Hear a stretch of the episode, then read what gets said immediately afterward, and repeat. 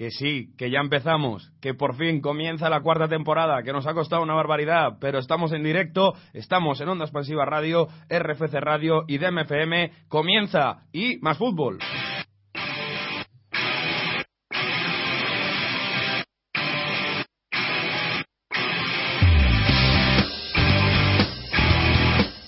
Disfruta del fútbol internacional en www.imasfutbol.com.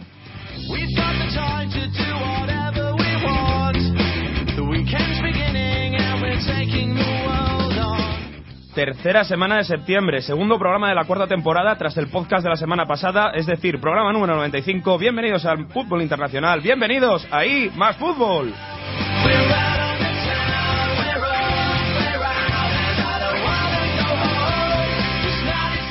Hoy con una amplísima y detalladísima previa de la primera jornada de la Champions League y de la Europa League.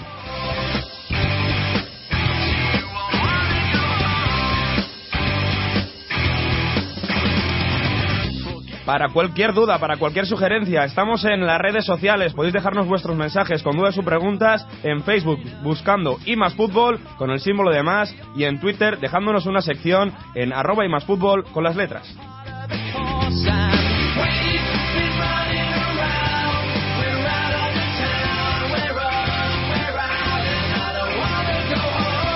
Estamos en directo en Ondas Expansiva Radio, DMCM, RFC Radio y Radio Erasmus.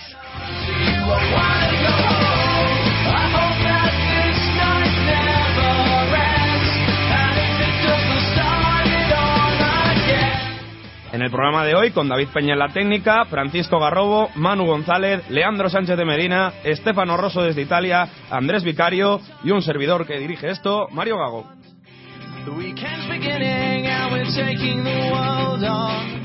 Vamos con el sumario.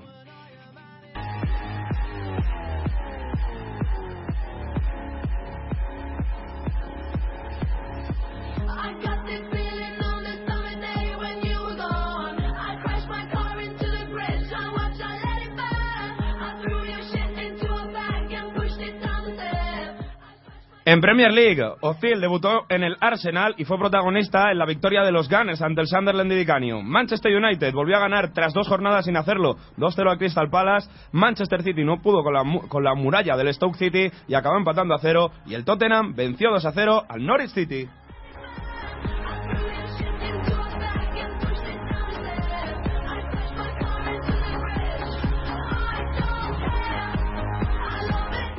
En Serie A, igualadísimo derby de Italia entre el Inter y la Juve en el Giuseppe Meazza. Acabó 1-1 con goles de la promesa Icardi y el omnipresente Arturo Vidal para los bianconeri. Además, el Toro se dejó empatar contra el Milán en los últimos instantes tras ir ganando 2-0. El Nápoles se pone líder tras ganar en Atalanta y la Fiorentina se deja dos puntos en casa con lesiones de Mario Gómez y Cuadrado.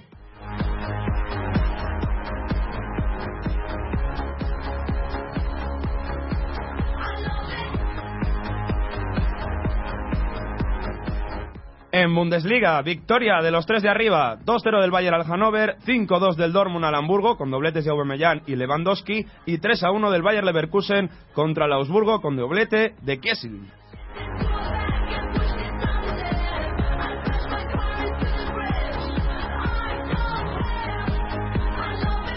En Estadio Europa repasaremos el duelo entre el PSG y Mónaco por la lucha de la Liga Francesa. Iremos a Portugal para, situ- para situar la Liga Zon Sagres tras el mal inicio del Benfica. Y también pasaremos por la Eredivisie holandesa y por la Russian Premier League.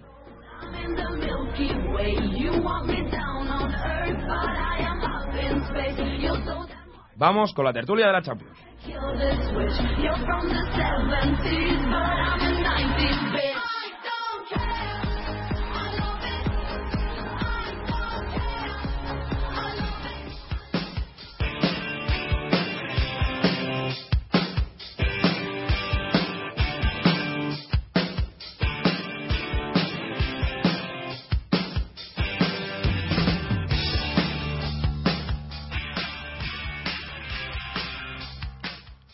Situados ya en esta tertulia de Champions, en esta cuarta temporada, nos ha costado.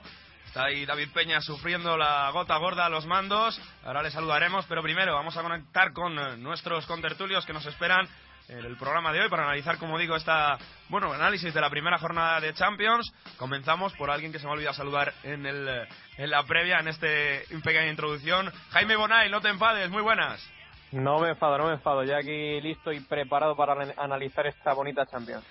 Compañero de DMFM, también está con otro compañero de DMFM, como es Manu González. Manu, muy buenas. Hola, ¿qué tal? Buenas noches, ¿cómo estamos? Como no podía faltar en esta tertulia de Champions, Francisco Garrobo, muy buenas. Hola, ¿qué hace? Muy buenas. Ahí está Garrobo tras lanzar eh, tras los eh, periodistas y premios de televisión, por ahí le tenemos. Y también, como no, Leandro Sánchez de Medina. Leandro, muy buenas. ¿Qué tal? Muy buenas, ¿cómo estáis? Bueno, pues eh, a ver si podemos mejorar un poco ahí a Leandro, que está a los robots, ya nos lo había hecho otras ocasiones. ¿eh? Y David Peña, que está por aquí. David. Muy buenas noches a todos, un placer volver a estar en esta cuarta temporada de Más Fútbol. cuarta temporada, que no nos cansamos de decirlo. Bueno, pues vamos a comenzar con esta tertulia Champions. Ya habéis escuchado a todos los que van a, vamos a analizar, como, como digo, esta, esta Champions. Y vamos a empezar grupo eh, alfabéticamente, ¿no? Porque como es la primera jornada, ya sabéis que, bueno, entre martes y, miércoles se van a comenzar a disputar eh, los partidos. Vamos a comenzar por el grupo A, que además empieza jugando el martes. Manchester United, el Bayer Leverkusen, Real Sociedad y Shakhtar Donetsk, es decir, partidos Manchester United, Bayer Leverkusen y Real Sociedad Shakhtar Donetsk. Vamos a comenzar con el equipo español, si os parece, la Real, que bueno, eh, viene, recibe a un equipo que ha sido muy complicado otros años, pero que se ha desmantelado. Se le han ido, eh, bueno, pues gente como William, gente como Nkitarian, gente que, que era muy poderosa, muy poderosa en este, en este Shakhtar Donetsk. Comienzo con Jaime, por ejemplo. Bueno, pues sí, sobre lo que tú dices del Shakhtar Donetsk, la verdad es que es un equipo que, que, bueno, que ha perdido a grandes estrellas, no puede ser las que has comentado tú antes, William, el propio Fernandillo también que ha pagado 40 millones el City eh, por él, en Guitarian, pero bueno, se ha reforzado con eh, brasileños que bueno, que de momento son jóvenes, pero eh, tienen un ronda en una edad media de, de 21 años, o sea, gente que, que puede dar mucho juego, gente como Bernard, como Wellington Name, como Rezo como, o como Fernando, que bueno, esos hay que sumar al propio Darillo Serna, que bueno, que ya es un veterano en estas lides, a Luis Adriano o a, o a. Son, es un equipo que a la Real Sociedad le puede plantar mucha cara y hay que tener eh, mucha atención con este equipo. Bueno, eh, yo tengo la sensación sobre todo de, de la Real Sociedad que es un equipo que, mm, que no tiene que esperar otra cosa que, por ejemplo, lo que esperó la temporada pasada en Málaga, que disfrutarla, ¿no? Siendo un equipo bastante completo la Real Sociedad, ¿eh? que parece que no, pero al final si te pones a mirar el banquillo normalmente suele haber jugadores de calidad tanto, tanto dentro como fuera. Eh, sobre todo yo creo que muy destacable la participación este año de Rubén Pardo, si Dios quiere, porque imagino que va a ser un jugador fundamental. Lo de Carlos Vela, que está de dulce en, en, en este equipo, en el equipo de Nostierra, y probablemente también eh, con la incorporación de Seferovic, que, que eso es un trabajo de scouting espectacular, y con todo lo que tiene que ver con la cantera, ¿no? De momento parece que la Real ha acertado, parece que el equipo funciona, y vamos a ver hasta dónde es capaz de llegar en esta Champions League, pero hay que recordarle a la Real que no se tiene que olvidar de la Liga, porque probablemente es donde se jueguen las castañas teniendo en cuenta cómo está esta Champions.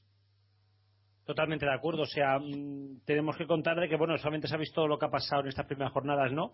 Eh, pero eso sí, a ver, si. dejando aparte la liga, ¿no? La Real Sociedad, yo creo que tiene un grupo para poder dar un susto. O sea, no digo que sea un grupo fácil. Creo que ningún grupo en Champions puede ser fácil cuando eres cuarto bombo. Pero, pero yo creo que la Real Sociedad, mm, todos creo que tenemos consciente de que Manchester United va a ser líder de grupo, pero yo no creo que la Real Sociedad caiga tan fácilmente, ¿eh? Y yo no descartaría que incluso pasara. Creo que tiene equipo suficiente como para poder, como para poder luchar por esa segunda plaza. Y, y yo creo que ese sería su objetivo. Yo creo que el objetivo de la Real este año tiene que ser llegar a octavos, tiene que ser pasar esta fase de grupos y luchar a muerte contra el Bayern Leverkusen, también contra el Shakhtar, pero sobre todo contra el Bayern. Y, bueno, veremos. Yo estoy muy confiado en la Real, ¿eh? De hecho, a mí- me parece que es uno de los grupos más abiertos e interesantes de, de esta fase de grupos. Me, gustaría realmente ver cómo, cómo se recompone esta Real Sociedad con su centro del campo tras la marcha de, de Yarra y, sobre todo la, la- fijarme en la figura de Zurutuza, eh, Rubén Pardo y Vela, ¿no? A ver cómo pueden reaccionar ante, ante una baja tan importante, pero sin embargo en este, en este inicio de temporada pues parece que no la han sentido en su juego. Ahí estaba Leandro que le, argumentando ¿no? esta nueva Real Sociedad. Bueno, eh, el otro partido de- del grupo a mí me parece muy interesante. ¿eh? Ese Manchester United-Bayer Leverkusen, el United que no está realmente bien en este inicio de campaña. De hecho, bueno, ganó esta semana, pero eh, dos eh, jornadas consecutivas sin ganar. Es extraño en Old Trafford. A David Moyes que, bueno, le está costando un poco pues eh, llevar el timón, ¿no? Después de esa salida de Sir Alex Ferguson, después de ese entrenador histórico. Ojito porque el Bayer Leverkusen puede dar la sorpresa. Garrobo. Hombre, sí, claro, eh, poderla dar la pueden dar, pero vamos, yo no creo, no sé, yo creo que yo creo que la Real Sociedad, ya te digo, o sea, tiene equipo suficiente, pero es que claro, ves al Bayern y ves al Shakhtar y, y dices, joder, es que también pueden dar la sorpresa. Ya te digo, o sea, creo que es el grupo más abierto. Ojito al Manchester United, que como se confíe lo puede puede pasarlo mal en alguna mm, en alguno de los en alguno de los desplazamientos pero, pero ya te digo, o sea, como grupo, a mí me parece, por lo menos en el grupo que vamos, vamos a disfrutar. Enfrentamientos que van a venir eh, bonitos. Manu, ¿tú crees que el United, que le está siguiendo como seguidor, vamos, como analista de la Premier, eh, bueno, pues eh, puede dar el batacazo contra ese Bayer Leverkusen?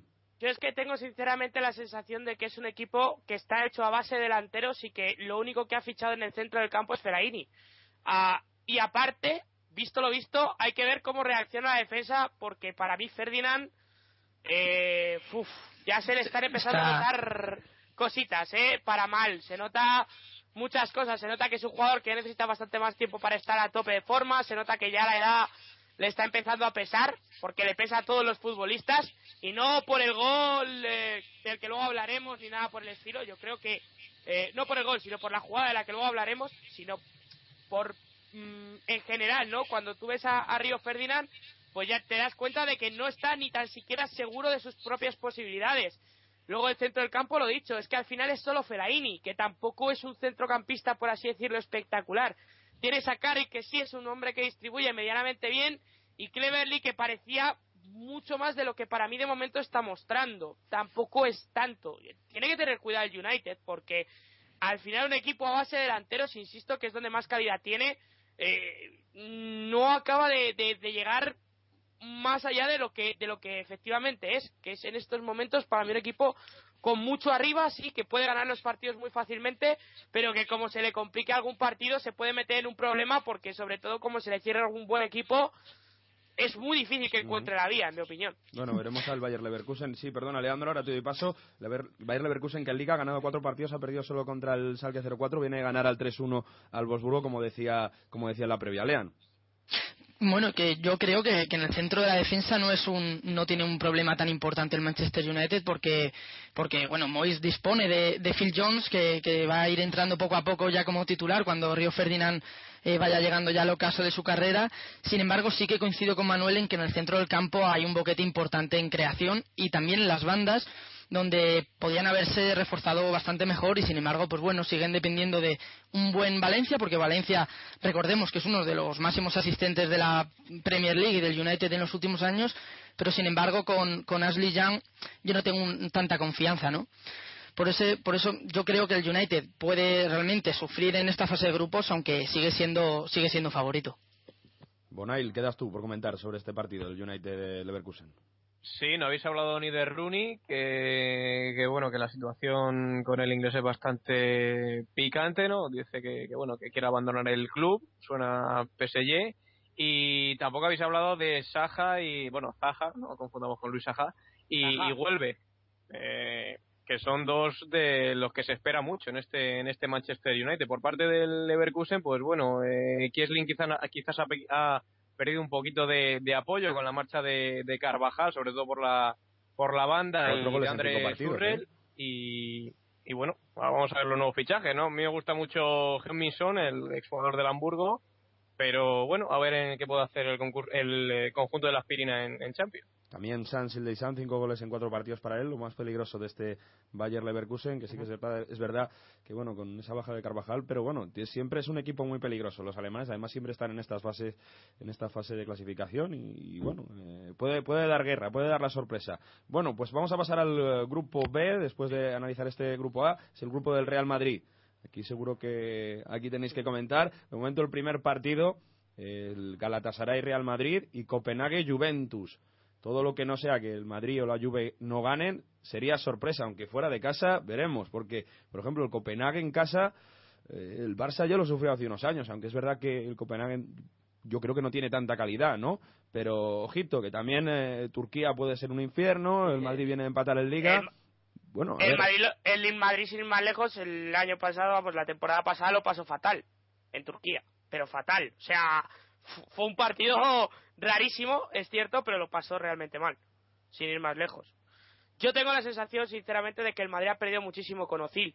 O sea, a mí me da la sensación y me sigue dando la sensación de que el equipo todavía no sabe exactamente a lo que juega, que no me parece raro teniendo en cuenta que lleva pocos partidos. Y también me da la sensación de que el equipo tiene que empezar a funcionar, mm, no digo ya, pero como mucho, mucho, mucho, mucho en un mes. Porque el Barcelona, en cuanto a la liga, se le va a escapar bien prontito. Y en la Champions League no puedes tener un despiste, porque como tengas un despiste tonto, teniendo en cuenta que, está, que anda por ahí la Juve al acecho, se puede meter en un jardín bastante curioso, ¿eh? Ujú. Garrobo. Hombre, yo, yo creo que también estamos, estamos empezando la temporada muy pronto, ¿no? Y, y también esto, yo creo que lo, lo iremos viendo de aquí a poco. Eh, yo lo que, lo que creo que no es tanto de que el Madrid esté mal, sino de que la tan nombrada Liga de Mierda no está en Liga de Mierda. No, sí, Entonces estamos, vi- estamos viendo estamos viendo sufrir al Madrid, claro, después de haber visto ese Madrid y ese Barça astronómicos que, que ganaban, eh, te ganaban hasta, hasta jugando a las canicas, ¿no? Ahora vemos que el Madrid y el Barça, pues, eh, están un poco más tocando de pies a tierra y lo están sufriendo, ¿no? Y no, yo no creo que el Madrid está haciendo mal juego ni que vaya a sufrir en este grupo. Yo sinceramente creo que no, hombre. El Madrid necesita un trabajar, necesita que el entrenador se asiente, que se asienten que se asiente el fichaje, ¿no? Que se asiente un poco todo, pero vamos, yo creo que el Madrid, eh, yo he visto el partido del sábado, no me pareció un Madrid tan malo, lo que pasa que bueno, tuvo un rival que jugó muy bien y no creo ahora mismo, sinceramente, ni siquiera que la Juventus esté a nivel de algunos de los rivales que ha tenido por el momento el Madrid. O sea, yo creo que, que, que en, este, en este grupo de la Champions va a tener bastante más, más fácil todo, pero bueno.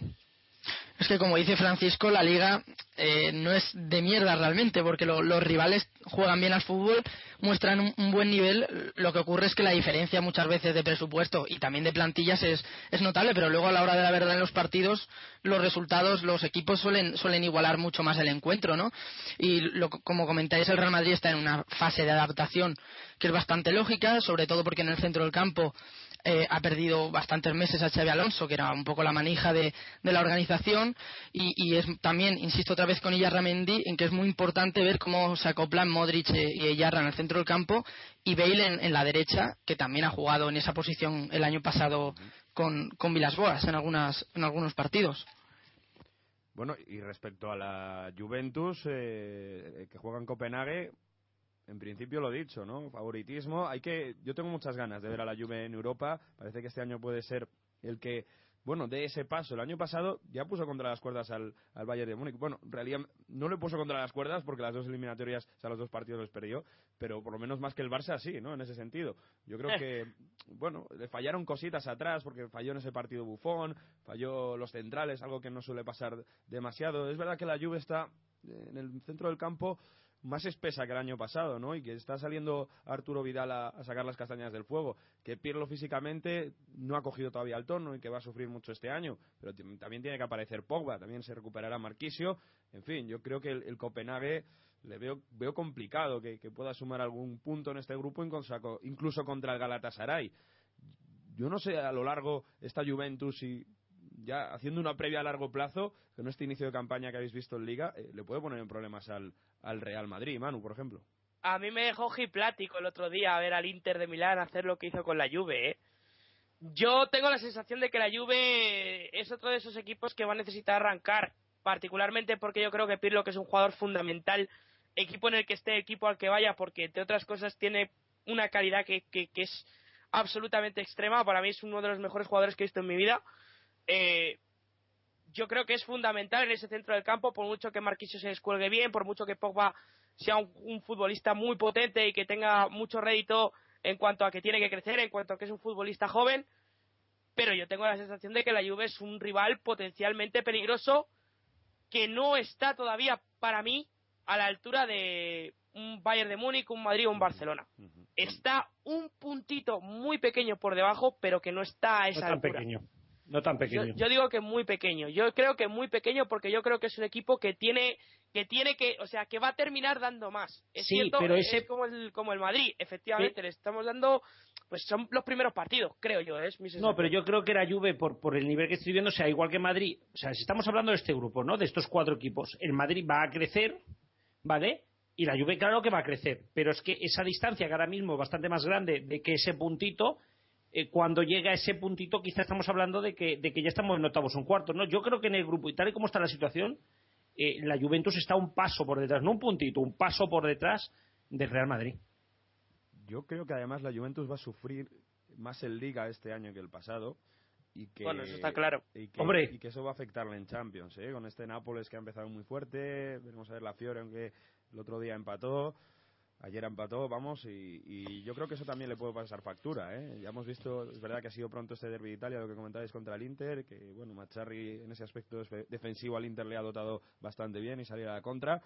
Bueno, puede estar igualado, ¿eh? Yo quiero ver esos partidos de la segunda jornada, si no me equivoco. No, tercera jornada, ¿eh? Real Madrid-Juventus, tercera jornada, eso será ya por, eh, por el mes de octubre, 23 de octubre, 5 de noviembre, Juventus-Real Madrid. Ahí están esos partidos que, bueno, pueden decidir un poco qué pasará en el grupo B. Vamos ahora al grupo C, un grupo que, bueno, aquí el gran favorito es el PSG. Eh, juega el PSG contra el Olympiacos eh, en Grecia primero y Benfica Anderlecht, un partido que, bueno, en principio el gran favorito es el equipo portugués, pero ha perdido, ha deja- se ha dejado bastantes puntos en, eh, Liga ya en las pocas jornadas que llevamos el, eh, el Benfica. Mientras tanto, bueno, el Anderlecht, eh, como siempre, en, eh, más, siempre suele empezar bastante bien. Suele- suele- bueno, al revés, no suele empezar bastante bien, pero luego coge la buena racha y se coloca arriba. De momento está cuarto en los siete partidos que ha jugado. Es verdad que ha perdido un par de partidos, está líder del estándar de Lieja en Bélgica, pero bueno, eh, puede ser ahí a ver quién está menos mal entre esos equipos. Y yo creo que en el eh, partido entre PSG y Olympiacos, Jaime, hombre, el PSG, aunque no está líder de la Liga Francesa, le saca distancia al Mónaco, pero debe ser claro favorito y debería ganar sin demasiados problemas, por- aunque sea Grecia, ¿no? Sí, sobre todo por el desembolso económico que ha hecho este verano, ¿no? Se ha gastado alrededor de 110 millones de euros en traer a Cavani, en traer a Tiñé, en traer a, a Marquinhos, por el que, bueno, pagaron 31 millones y que de momento todavía no ha debutado y se presupone que puede hacerlo mañana. Eh, está lesionado Ale- eh, Alex, el central brasileño, y puede ser de la partida de los jugadores de, de la Roma. Veremos a ver, porque, bueno, eh, de momento Logan Blanc no le ha puesto sobre el tapete, pero en alguna ocasión eh, tendrá que hacerlo. Y yo creo que sí que el PSG pues es el gran favorito para para pasar de para pasar primero de grupo. El Benfica bueno vamos a ver cómo cómo está porque también ha tenido eh, bastantes eh, bajas. El Anderlecht otro equipo que, que bueno tiene más Lucas bajas todavía Villa. sobre todo gente como Lucas Villa que se ha ido al Lazio creo. También el delantero en Bocani y bueno, el Olympiacos quizás es la incógnita, ¿no? Porque se ha reforzado bien con, con gente como Roberto, eh, Joel Campbell, Miguel Torres, Saviola y, y el Chori Domínguez. Y bueno, vamos a ver, porque los conjuntos de Mitchell pues te dejan esa incógnita, ¿no? Vamos a ver mañana en el infierno griego qué puede pasar. Yo creo que le pondrán apuros a este PSG. Garrobo es mucho de capses, de sorpresas en esta Champions. Yo no sé si ves alguna opción aquí a uno, bueno, en principio a Anderlecht eh, o, o- o el propio Olympiacos, ¿no? Que, Yo Anderlecht creo que no, sinceramente. O sea, yo creo que es la... A ver, ya me gustaría, ¿eh? porque además ya sabéis que a mí el fútbol belga me cae muy bien, ¿no? Pero yo creo que el Olympiacos le va a poner en más de un aprieto, sobre todo al Benfica. Yo no descartaría que Benfica cayera a la UEFA. Yo ahí lo dejo. Mm, Yo creo que el Olympiacos, lo que estoy diciendo, creo que va a ir a muerte en esta Champions.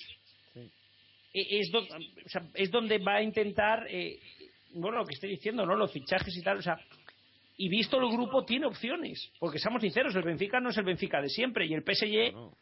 eh, eh, está comenzando un poquitín, ¿sabes? Yo creo que el Olympiacos tiene que aprovechar y, y- y su casa va a ser un fortín. Yo hasta dudo de que el PSG pueda ganar en casa del Olympiacos y como fuera de ganar Anderlecht y le pegue un susto a Benfica, está, está en octavos, ¿eh?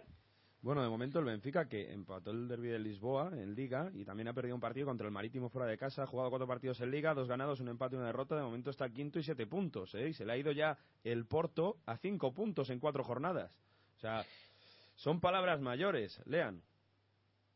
No, desde luego, desde luego que sí, pero bueno, yo creo que el Benfica, por plantilla, desde luego que, que va a ir hacia arriba en, en la competición nacional y que en el grupo de, de Champions va a estar disputando, desde mi punto de vista, la segunda posición con, con, con Olympiacos, ¿no? También es, es pronto para decirlo, desde luego, porque te puede llegar una sorpresa de Anderlecht, pero como dice Francisco, dudo, dudo bastante que el Anderlecht pueda, pueda ha- da- hacer un buen papel, ¿no? Siempre en la fase de grupo- grupos.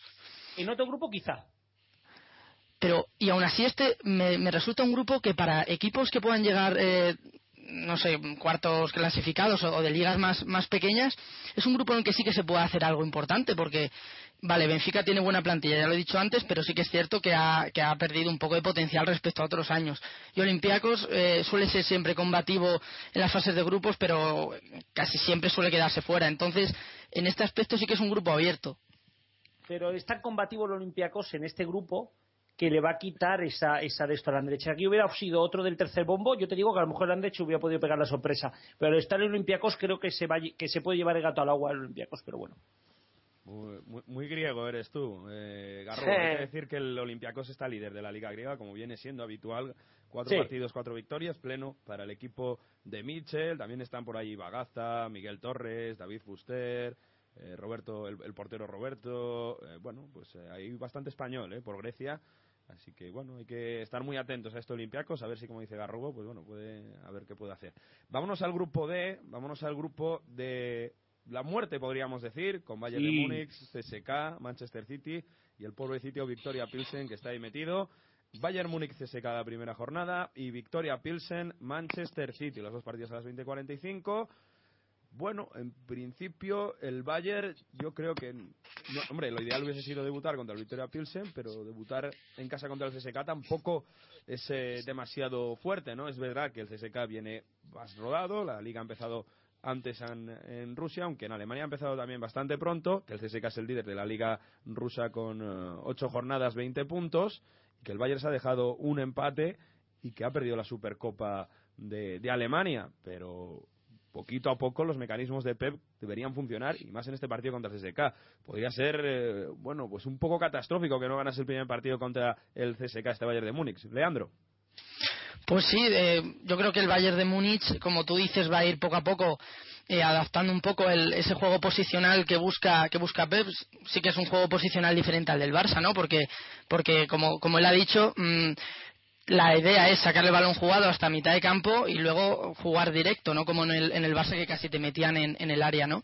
En este grupo y ante un rival bastante más rodado me parece que es una buena una buena piedra de toque para, para comenzar y máxime en casa, sobre todo porque luego ya se va a encontrar al, al Manchester City que tendrá que, que viajar a, al Etihad donde se encontrará un rival muy complicado o cuando ya llegue el frío a, Rusia y a, Chequia, con lo cual yo pienso que, es bastante importante comenzar con, el Chesca en, casa en la primera jornada todavía en, septiembre. Segunda jornada es Manchester City, Bayern de Múnich. Ojo este partido, ¿eh? En el Etihad Stadium, como dice Leandro. Eh, bueno, el- Pellegrini, Pellegrini que empieza en, en la República Checa contra el Victoria Pilsen, también debe ir a por todas. ¿eh? Ojito al Victoria Pilsen, que ya mostró el año pasado en Europa League que, que es un equipo bien hecho, ¿eh? con los miembros bien hechos y que puede, eh, bueno, pues eh, si el City tiene una de esas tardes tontas, que todavía lo digo, Pellegrini tiene que encajar sobre todo en ataque estático, Manu puede sufrir este este Manchester City para ganar en, la República Checa. Y el Bayern también para ganar al Chesca, porque mm, es cierto, por un lado, que, que el equipo está funcionando un poco mejor, le costó el otro día horrores ganar, pero ganó. Ah, parece que juega un poquito más rápido, también el Bayern, y se está notando eso. Eh, Pero si es por sensaciones, ninguno de los dos equipos está dejando las sensaciones de ser un equipo superior, de estar por encima de los demás de una distancia sideral. Volvemos a insistir en que estamos al principio, en que esto no termina de comenzar, etcétera, etcétera. Del City no solo en ataque en estático, sino que hay momentos en los que el equipo da la sensación de que es un poco plomo Hmm. de que es un Sí. poco plomo, pero pero un poco plomo y, y que es muy inconstante en, en el, en el ataque posicional. O sea, Eh, eh, es un equipo que, que no te toca el balón eh, cuatro o cinco veces seguidas un poco más rápido porque porque no es que no sepa sino porque no no no no tiene todavía esos automatismos cogidos y es por lo que todavía se hace un poco más plomizo. Pero vamos yo sigo teniendo muchas esperanzas en que este City va a terminar funcionando. Del Bayern me pasa prácticamente lo mismo pero quizá poquito a poco menos porque primero es un equipo que ya se conocía bastante y segundo porque al fin y al cabo eh, dentro de todo lo que ha cambiado Guardiola que ha cambiado muchas cosas eh, mm, es un equipo que, que, que ya tiene ciertos automatismos y que eso no tiene por qué perderse o no se pierde por, porque, porque ya te conoces con el, con el compañero. Yo creo que esa es la sensación, que los dos equipos son teóricamente favoritos, Sí. pero que lo van a pasar bastante mal. Otro día os preguntaré qué tal os parece el LAM en el de volante, ¿no? Ese experimento, esa alteración según después de Heines que ha hecho Guardiola para intentar eh, dar más dinamismo al equipo. Pero bueno, eh, me queda por Jaime para analizar este grupo. Eh, el eh, Victoria Pilsen lo decía, eh, es un equipo bastante peligroso. Está segundo ahora en la, la Liga de la República Checa, está el Spartak Praga primero, pero en Europa League ya dio bastante guerra el año pasado, que si no que se lo pregunten al Atlético de Madrid. Sí, no, la verdad es que, bueno, es un equipo que año tras año se está metiendo en competición europea y en Champions League, ¿no? Este año la lástima es que ha vendido a Vladimir Darida, al, al Friburgo, pero bueno, es un equipo que en casa te puede hacer bastante daño, sobre todo al Manchester City, que, muy acorde con lo que decís vosotros, es un equipo que a mí me parece un poco pesado al verle jugar. ¿eh? Tiene muchas estrellas, pero no le veo que, que pueda llegar lejos. Al menos es lo que nos ha demostrado estas últimas temporadas, que con Silva, con Jesús Navas, eh, bueno, puede haber, tener eh, mucha verticalidad, pero le falta quizás gol. A ver si Negredo espabila un poco, porque este arranque de Premier está siendo un Checo. pelín lamentable, pienso yo, vamos. Sí, Garrobo. No, hombre, yo quería decir una cosa, porque claro, estáis aquí todos hablando de veremos, veremos, veremos, veremos. Yo recuerdo de que la fase de grupo de la Champions es muy corta. Estamos hablando de seis partidos, ¿eh? Como alguno tarde en arrancar en este grupo, se va fuera. Adiós. El que tarde en arrancar en este grupo se va fuera. Y Que se lo digan- sinceramente creo que el Manchester City va a ser el que más tarde arranque. Que se lo digan al. City del año pasado, sí, sí. Esta es opinión personal, creo que el City eh, es vez. ahora mismo el que más opciones tiene de quedar tercero. Es una apuesta que pongo encima de la mesa. Sé que Creo alguno me va a comer, pero mm, ya sé que alguno me comerá, pero ya te digo, o sea, mm, lo estoy viendo de que no acaba de arrancar, el CSK viene ya rodado, el Bayern, el Guardiola va a arrancar, si no ahora en el segundo partido, pero estará arrancando, y yo al City no lo veo para arrancar de aquí a, a dos semanas, ¿eh? Bueno, es, es una competición corta, pero hay que decir que dura hasta diciembre también, ¿eh? Y Pero hasta, la primera de diciembre, Eh, pero es que como pierda los tres primeros estás eliminado. Sí, hombre, pero bueno, yo creo que el Manchester City a Victoria Pilsen y a CSK en casa les va a ganar. No bien, pero les debería ganar. ¿Cuándo, con- cuándo juega contra el CSK? Pues ahora te lo digo, vamos a, vamos a buscar. Claro, es que lo es muy importante saber cuándo juega, porque como el el CSK se lo 5, encuentra en el esperas, 5 de noviembre, es decir, eh, cuarta jornada. No quizá tiene la- suerte, quizás se salva por ahí, ¿eh? Sí, porque juega primera eh, jornada Victoria Pilsen, fuera de casa, luego el City, Manchester City Bayern de Múnich, lo que decíamos en la segunda, y tercera y cuarta tiene el, el doble enfrentamiento, primero en Rusia contra el CSK en octubre, luego lo recibe en noviembre, y luego ya viene el eh, Victoria Pilsen a finales de noviembre para la última jornada. Eh, lo dicho, que, tendría que jugar contra, contra el CSK de nuevo. Pues eh, vamos a avanzar, vamos a avanzar de grupo. Este grupo tiene mucho que analizar, pero con el paso de las jornadas tendremos tiempo. Nos vamos ya al grupo E. Vamos a hablar del el grupo que está el Chelsea, con el Chelsea de Mourinho, contra que juega eh, también está Basilea, eh, Salque 04 y este Agua de Bucarest. También, en principio, grupo fácil para el Chelsea, recibe al Basilea, que llegó muy lejos también en eh, Europa League el año pasado. Salque 04, que no está demasiado bien, recibe a un Esteago de Bucaresti, que bueno, puede ser aquí la sorpresa, porque el Salque 04 no está demasiado bien. Es- recuerdo que la previa sufrió para ganar al PAOK, ¿eh? En la ida en el empató en, eh, en casa, Garrobo. No, o sea, eh, yo, a ver, este grupo, o sea, tendrían, tendrían que intentar cambiar el sorteo porque no puede ser que tengamos un grupo como el que acabamos de leer y luego venga aquí el Chelsea y vaya a tener un paseo de cuatro meses. Hay que jugar. Con todo respe- yo para mí, va, para mí va a ser un paseo, o sea, y, y los demás, pues lo que te digo, como el Schalke tarde mucho en reaccionar, se lo come el Basilea, pero bueno, veremos, veremos a ver por dónde salen, ya te digo, pero es un grupo, es un grupo que de verdad está tan descompensado Lean, el Chelsea. Tan Sí, es, es probablemente el grupo más, más descompensado de, de- de la competición y probablemente el Chelsea tenga, haya tenido demasiada suerte, ¿no, Mourinho? Pero bueno, también, también como digo, son todos los rivales y, en especial el Schalke, por mucho que no que haya pasado por los pelos ante el Pau, que el, el Schalke en las últimas ediciones ha demostrado ser muy, muy competitivo y, y va a ser muy complicado.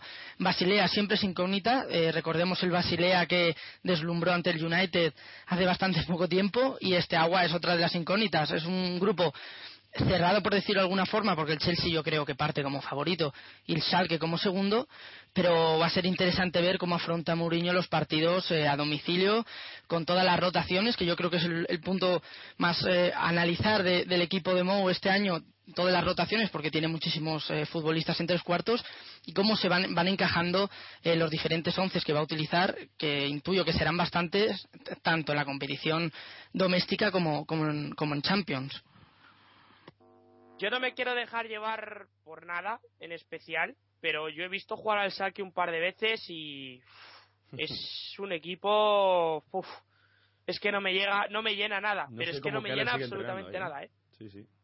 No me llena absolutamente nada. Es cierto que han incorporado a Kevin Prince Boateng, pero es que uf, es un equipo complicado de ver. El Chelsea tiene ratos. De momento es un equipo que tiene ratitos. Yo sigo insistiendo y vuelvo a repetir. A mí es un equipo, me parece, es un equipo muy joven todavía. Muy, muy, muy, muy joven. Es cierto que han fichado a todo, que es un- tienen algo más de experiencia. Es cierto que ya también hay ciertos automatismos. Es cierto. Pero, por ejemplo, el primer partido de Mata fue desastroso. Sin ir más lejos, ya hablaremos también de ello. Eh, el Basilea y este agua para mí todos los años son incógnita y este año también puede ser que les haga una gran Champions o puede que no pero yo insisto quiero ver cuán bien o cuán mal lo va a pasar el Schalke ¿eh? porque a mí me da la sensación de que lo va a pasar fatal siendo el grupo que es ¿eh? que lo va a pasar muy mal Yo, vamos, no soy nada partidario del, Salque, no tiene apenas creación en el centro del campo, no está Holby, tiene que apoyarse en demasía en Drasler y, y bueno, tiene jugadores que sinceramente no me apasionan en absoluto. Creo que el Basilea ya lo demostró la temporada pasada, tiene un equipo con gente bastante interesante de seguir, eh, Stoker, Mohamed Salah o, o Saka, por ejemplo, y a pesar de, de ciertos eh, fichajes ¿no? que han que, que han vendido no por ejemplo puede ser a, a Cabral o Steinhofer pero es un equipo que hay que tener muy en cuenta y la sorpresa quizás es el este agua de Bucarest no que bueno que quizás es la columna vertebral de la selección eh, rumana pero mm, lo puede hacer bastante bien yo creo que el Salque mm, lo digo no se va a clasificar en este en este grupo Tiene muchas papeletas de quedarse fuera si no yo creo que si no cambia de entrenador o por lo menos mejora en defensa. El, Schalke 04 que está realmente mal en la liga alemana, empezó los tres primeros partidos sin ganar, sí que ha sumado luego dos ganando, pero bueno, veremos a ver. Avanzamos, grupo del Arsenal, grupo también muy bonito. Arsenal, Borussia de Dortmund, Napoli y Olympique de Marsella, el grupo más igualado a priori. ¿Garrobo? Hombre, mm, hostia, es que a mí eh, hemos hablado ya de un La par boca. también muy igualados, pero, pero sí, o sea, yo quizá, quizá aquí es donde podemos ver que los cuatro se jueguen el pase. Eh, quizá el Napoli eh, lo va a tener un poco más difícil, ¿no? Pero el Olympique, el Borussia y el Arsenal deben de disputarse no, la, no los dos puestos, sino la primera plaza. Deben de jugar por la primera los tres. Pero, pero bueno, veremos. Yo creo que va a ser también otro grupo de muchas incógnitas y de muchos. A ver qué pasa en la segunda jornada más que en la primera. Y cuando yo creo que cuando analicemos la segunda jornada ya veremos hacia dónde va a ir cada, cada equipo. Bueno, no he dicho la primera jornada es Olympique de Marsella, Arsenal y Napoli, Sí. Borussia de Dortmund. Ojito, son dos Es que auténticos ese Arsenal. Olímpico va a ser precioso. Estos son el miércoles, ¿eh? igual que el grupo anterior. Este de los partidos son el miércoles, los dos a las 20 20.45. Eh, Manu, yo no sé qué partido vas a preferir ver de los dos, ¿eh? Yo, sinceramente, yo no, yo tengo un Astra de Viena maravilloso. Yo tengo un Austria de Viena maravilloso, un Astra de Viena Porto, que vamos, me lo voy a pasar en grande, partidazo, de todas, todas. Eh, a ver, a mí me da la sensación, no sé si habréis visto al Dortmund, que es un espectáculo absoluto el Dortmund. El Dortmund es un equipo, lo primero la velocidad a la que juega. Qué, qué pasada de equipo, cómo rompe la primera línea, cómo corre, y el fichaje de Enquitarian es una cosa es que es, es espectacular cómo juega en Quitarian. Qué futbolista. Es que el Dortmund ha fichado a un, a un tipo para correr más. en el centro del campo. Es increíble lo rápido, a la velocidad que juega, cómo ataca, qué claro lo tiene. Y es un equipo de los que puedan, vamos, de los que para mí, yo sinceramente en este grupo le veo favorito. A mí me parece un equipo soberbio, jugando lo que es a lo, a lo que él juega, a lo que él sabe jugar y que si no se viene abajo, si no, si no, si él, si no da más importancia a la liga, que no sé si, si se la vendrá a dar a la Bundes, teniendo en cuenta que ha sacado un poco de distancia con el Bayern, etcétera, etcétera, yo tengo la sensación de que este equipo va a dar uno, dos y tres sustos, eh. Ojito con el Dortmund, que tiene una pinta escandalosa, que es que ha vendido poquito, muy poquito, y ha fichado francamente bien. Es cierto que ha vendido a Getche, pero es que se ha reforzado con Equitarian, se ha reforzado con jugadorazos, ¿eh? Con jugadorazos se ha reforzado el Dortmund. A mí me encanta, es un equipo que me encanta. Joder, me has dado una gana de ver el grupo, tío. A ver, Bonail. Eh, yo creo que el Olympique de Marsella no tiene nada que hacer en, Ah, en este grupo. Ya, Vamos, ya, tirado a la mierda todo. Sí, ahí. sinceramente, no. Bastante tiene con competir en la, en la Ligue 1. Eh, Nápoles tiene mucho mejor equipo que el Olympique, el Arsenal no digamos, y el Dortmund, que decía yo que también estaba Aubameyang haciendo un inicio de temporada espectacular.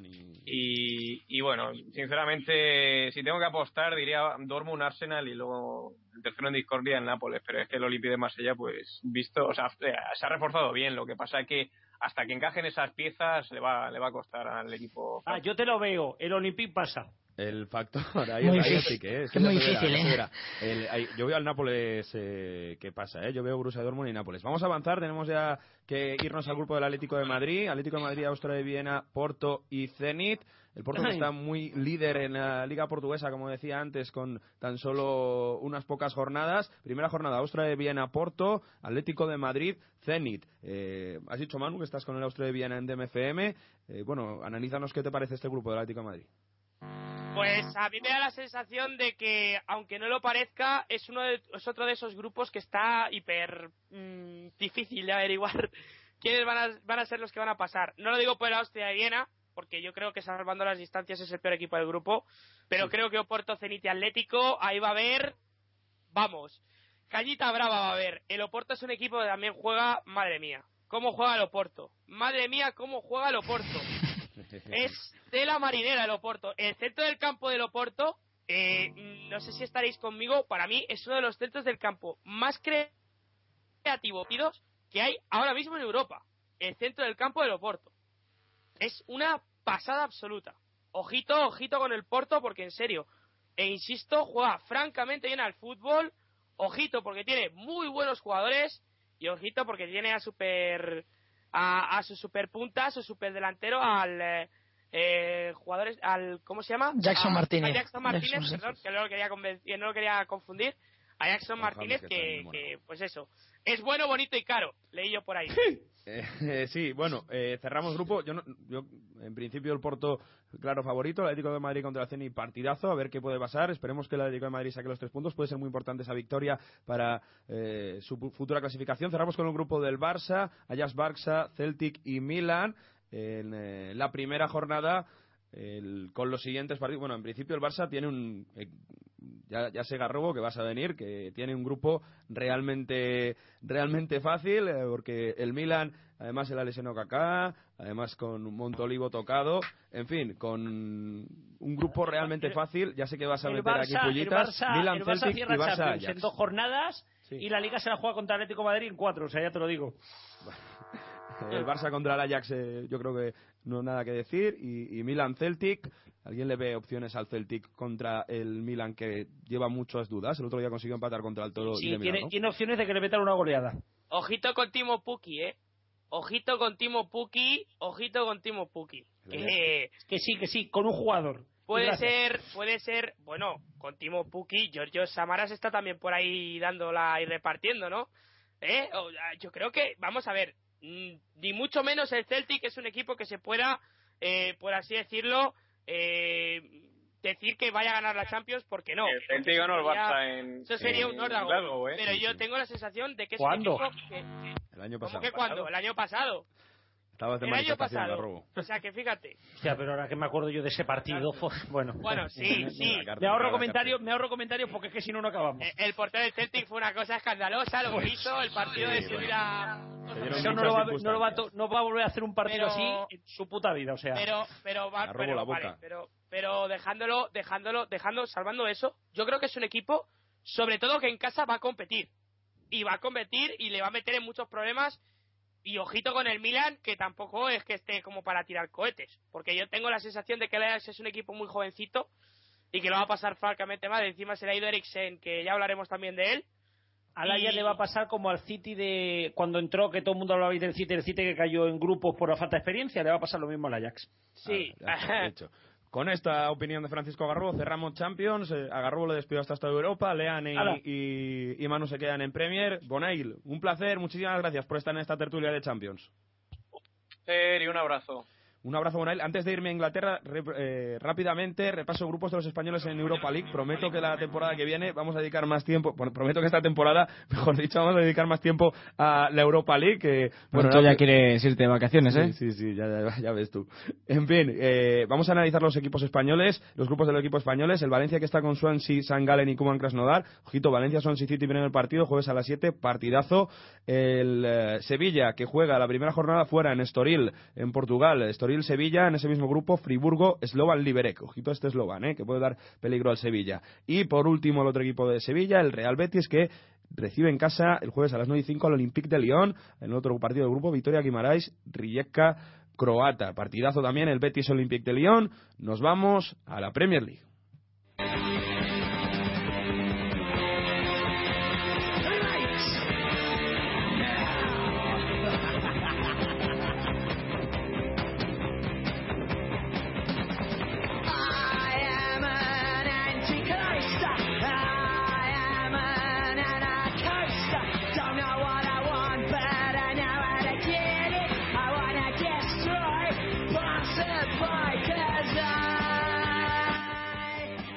Sex Pistol para abrir eh, Premier League durante este año. Leandro, ¿no te gustan Sex Pistols? Eh, bueno, no es que sea uno de mis grupos favoritos, pero lo respeto por, por lo históricos que son, ¿no? Comenzamos a analizar la jornada de Premier. Bueno, pues comenzamos con un Manchester United 2, Crystal, eh, Crystal Palace 0, con goles de Van Persie de penalti y Rooney de libre directo. Un partido que no ha sido para nada vistoso por parte del United, pero que sirve para, ver la versión dominante de Wayne Rooney y para tranquilizar a, sus aficionados tras dos jornadas sin ganar. Mm, datos interesantes del partido, debutó con el 31 Fellaini en la segunda mitad en sustitución de Anderson y también debutó el belga Januza, que, que entró por As- Ashley Young y que es un mediapunta de solo 19 años, que desde la banda izquierda demostró cualidades para, para ir sumando minutos con Mois. Primero, yo creo que respect para Fellaini por elegir el 31. Me parece un número francamente fantástico. Y segundo, yo creo que es un partido que está muy condicionado por una expulsión absolutamente injusta y absolutamente disparatada. Eh, que, que, eh, es que no solo no, no solo no le toca, sino que encima le toca fuera del área. Y es que Sí, tiene fue- tela, tiene fue tela las- lo de la expulsión. Fue la expulsión del mediocentro del Crystal Palace, de Digacoy, al filo del descanso, que, supuso que, el, Crystal Palace se quedara con 10, que marcara Van Persie de, de penalti, que en la segunda mitad el United controlara prácticamente a placer el partido y pudiera dar minutos, como ya digo, al joven belga Januza. Luego al final tienes que darte cuenta de una cosa, el United es un equipo eh, que cuando no sufre, eh, sobre todo cuando se adelanta en el marcador y tiende a no sufrir, eh, es complicado que le empaten. No suele ser de los equipos que se dejen llevar. De todas las formas y de cualquiera de las maneras no se puede baremar para nada esta victoria del Manchester United. Primero, por lo dicho, porque no es el mejor equipo al que se pueda enfrentar por un lado y por otro lado porque le beneficiaron mucho con el tema de la expulsión. Poquito más que decir. Eh, dejó cositas, pero yo sigo pensando que es más media punta que otra cosa. Januza no estuvo mal, no estuvo mal, efectivamente ofreció, ofreció cositas y luego Wayne Rooney que hizo lo de siempre. Yo creo que el portero podría haber hecho un poco más, creo que la barrera podría haber hecho mucho más porque se queda totalmente parada ante el disparo de Rooney, pero creo que Wayne Rooney es un jugador absolutamente fantástico, que esas las hace cada fin de semana, cada fin de semana, y que también tengo bastante admiración por él desde aquel partido de Champions, no sé si lo recordarás, Lean contra el Bayern de Múnich, cuando jugó, pues eso, con media tibia rota. Pues Así, sí, así. Me- menos mal que se, que se quiere ir del United porque, porque cuando él juega y, y además juega ahí de media punta por detrás del punta, hace que su equipo, que su equipo gane los partidos porque sin él se nota bastante, se nota bastante la falta de juego, sobre todo en la, en la zona de tres cuartos. Es lo que hay, yo insisto, eh, creo que es un partido para baremar poquito del United, muy poquito porque tampoco dejó grandes cosas, sí, algún disparo interesante de, de Fellaini, cositas que se mueve bastante bien en el centro del campo, que le queda muy bien la camiseta de color rojo, pero es que poco más, porque lo he dicho, el partido es que tampoco tampoco dejó nada grande. Una victoria que necesitaba como el comer el United después Sí, de esos eso dos sí. partidos, ¿no? Como decimos. Avanzamos, Leam. Siguiente partido. El Stoke City 0, Manchester City 0, los, los vecinos que tampoco terminan de, de iniciar el vuelo, ni, ni Pellegrini el juego que pretende instaurar en la ciudad de Manchester ante rivales que sobre todo hacen que el físico supera la técnica y, en especial a domicilio, ¿no? El Stoke incluso pudo haber ganado gracias a, a las ocasiones del ex del Liverpool Charlie Adam, ocasiones de Walters o, o Jones, a un City que, que sí que es verdad que presentó algunos cambios importantes en su once inicial, sobre todo a expensas del inicio de la Champions este martes. Ojito este año con el con el Stoke y digo bien ojito porque los fichajes que ha hecho son muy muy interesantes. Fichajes como Ireland, fichajes como Arnautovic, fichajes como bueno, el tener la tenencia de Charlie Adam, que arriba tengan a Jones. Ojito con el Stoke, porque el Stoke es cierto que es un equipo que físicamente Sí, es un el equipo muy de potente, pero es un equipo muy interesante, es un equipo que mm, ha fichado de manera bastante inteligente y que puede dar alguna que otra alegría. Dícese del Stoke que quiere jugar a otra cosa. Sí. Yo tengo la sensación de que muchos automatismos se van a tener que perder para que el Stoke deje de jugar pues a ser un equipo que al final a un equipo tan excesivamente británico, tan excesivamente tradicional, que diría que diría que él. Tampoco parece que por, la, por los jugadores que, tenga, eh, que tienen puedan intentar jugar, jugar a otra cosa, desde luego. Eh, me gustaría com- comentar el, el 11 que, que sacó Pellegrini porque alineó a Javi García en el centro de la defensa junto a Anastasic. Bueno, un cambio que muy probablemente responda a la baja de Company y de De Michelis.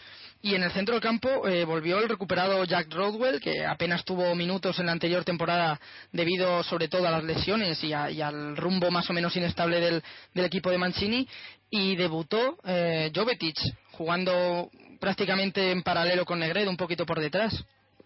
no se puede sacar tampoco muchas conclusiones de Jovetic, ¿eh? Ah, salía de una lesión, eh, es un partido que es, encima es pesadísimo de jugar por, por, por el equipo que es, porque físicamente lo estamos hablando, es un equipo potentísimo y, y, y al final poquito se puede sacar de momento de Jovetic a que va a haber que darle tiempo.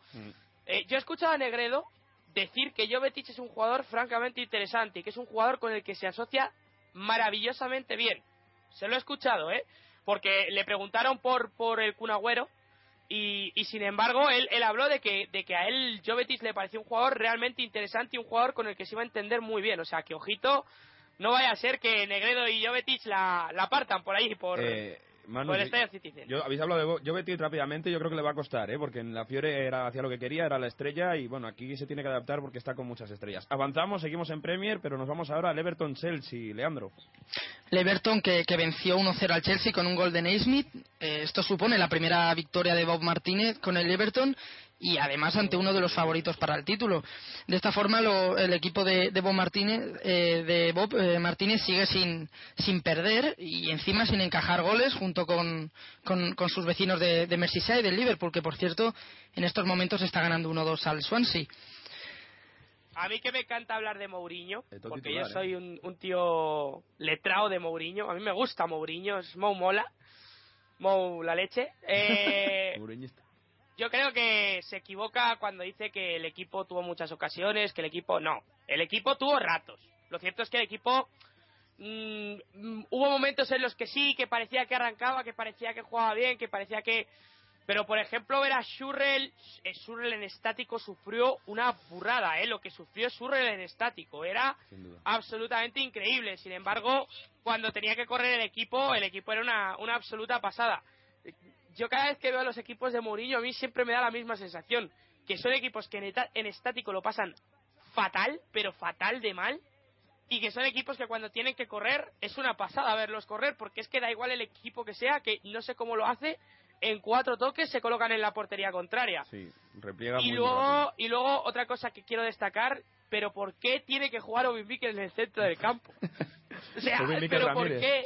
Volvemos ¿Es al una fijación? ¿Qué- qué- ¿En qué consiste eso? Que Yo, yo creo que para, para parar a, a Ross Barkley, que, que por cierto eh, completó 13, 13 regates y es el, el jugador que hasta la fecha en estas cuatro jornadas de liga eh, más regates ha completado en un partido único. Y por cierto, una cosa más, que el Swansea acaba de empatar por, por mediación de, de Michu ante el Liverpool y en estos momentos van 2-2. Swan- Sunderland, Arsenal, el, el- el conjunto de Dicanio que está en problemas, ¿eh? Voy a, voy a, voy a decir mm, dos cosas. La primera, Ozil, no te vayas nunca del fútbol. La segunda, eh, el Sunderland está en muchos problemas. Eh, la sensación es que los 60 minutos que jugó Ozil mm, es como si hubiese estado en el Arsenal toda la vida. No sé si estaréis de acuerdo conmigo. Sí, totalmente. Se colocó en la banda, dijo, venga, dame la pelota que yo ya sabré. Y yo, si Mario, Mario me ha escuchado muchas veces, yo digo que es que es el hombre que todo lo ve. Es que da igual el equipo en el que esté porque es un jugador que te va a funcionar. Dice Mourinho que es el mejor 10 del mundo, lo comparto.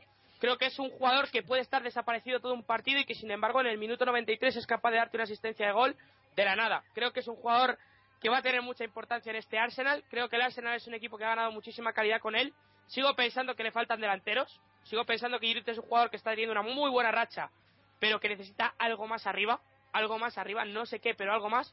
Y sigo pensando que es un equipo que es flojito, que es flojito en el centro del campo de manera defensiva. A la defensiva en el centro del campo es un equipo que lo va a pasar muy mal. Con equipos que le ataquen bien, lo va a pasar bastante mal. Sí, antes de, de- de hablar del Tottenham 2 Norwich eh, City 0, me gustaría destacar que, que sí, que Ozil es el mejor pasador del mundo. Si no recuerdo mal, son 94 asistencias en los últimos tres años en todas las competiciones. Eh, y sobre todo la labor de Ramsey cuando el, el partido estaba más equilibrado en el segundo periodo después del penalti de Koscielny los dos goles que anotó eh, su, su asociación sobre todo en tres cuartos y la frontal con, con Giroud y con el propio Ozil es digna de admirar porque además el delantero francés está en un estado de forma y, y un estado de forma muy muy interesante en este en este inicio de temporada ¿no? Hay que Muy ver lo que sabéis. Eh, el, rápidamente, el Tottenham eh, Norwich, Leandro. Un Tottenham que retoma la buena dinámica, que, además lo lleva a sumar nueve puntos y a situarse en segundo, bueno, en, esta, en estos momentos tercero en la tabla. Y un Tottenham en el que brilló sobre todo la figura de Sigurdsson, el islandés puso los dos goles para lograr eh, vencer por fin a un rival que en anteriores citas no se les ha dado demasiado bien y eh, habría que eh, destacar otro de los futbolistas que, que es Eriksen, ¿no? que dirigió la ofensiva de los Spurs desde, desde el enganche y asistió en el primer gol del partido a, a Sigurdsson. Yo sigo pensando que son detallitos, detallitos, detallitos, detallitos, pero detallitos que van a entender que es un equipo que tiene una pinta de escándalo. Lean, yo Tiene creo... muchísimas alternativas, desde luego, muchísimas, porque Sigurdsson puede jugar eh, tanto en enganche como en el sector izquierdo. Tienes a Aaron Lennon, que ahora mismo está lesionado, tienes a Soldado, tienes incluso, lo digo ahora porque me acabo de acordar, a De Bayor, tienes eh, a Capué, que no pudo jugar, Chad Lee no estuvo convocado, es decir, tienes unas variantes en el centro del campo y en ataque impresionantes para que Vilas-Boas por fin encuentre un poco el estilo que quiere imprimir en el, en el equipo, un estilo yo creo que de un juego bastante ofensivo y atrevido y que el equipo pueda luchar eh, por acceder a Champions. Yo creo que sobre todo es regularidad. Consiste en la regularidad. Si el Tottenham consigue ser un equipo regular, el Tottenham va a dar, va a dar mucho, pero que mucho que hablar. Esa es mi sensación. Resultados, lean. Otros resultados. El resto de, de los resultados son Aston Villa 1, Newcastle 2, Fulham 1, West Bromwich 1, Hull City 1, Cardiff eh, City 1, Southampton 0, West Ham 0 y el Swansea y Liverpool que están empatando en estos instantes a 2. Clasificación de esta Premier League. Primer clasificado Arsenal con 9 puntos, Tottenham Hotspur eh, segundo con 9, Liverpool eh, en estos momentos eh, estaría con 10 líder, pero como todavía no ha terminado el partido pues no lo, no lo podemos comentar. Manchester City cuarto con 7 puntos y luego en la zona de descenso ante penúltimo Swansea City con 3, penúltimo West Bromwich Albion con 2 y último cierra la clasificación Sunderland con tan solo un punto. La semana que viene hablaremos del, del Liverpool. Leandro, Manu, si os quiere, hasta la semana que viene. Un abrazo. Hasta luego. A Italia. Lieto riconduco l'anima al suolo, mio antico porto.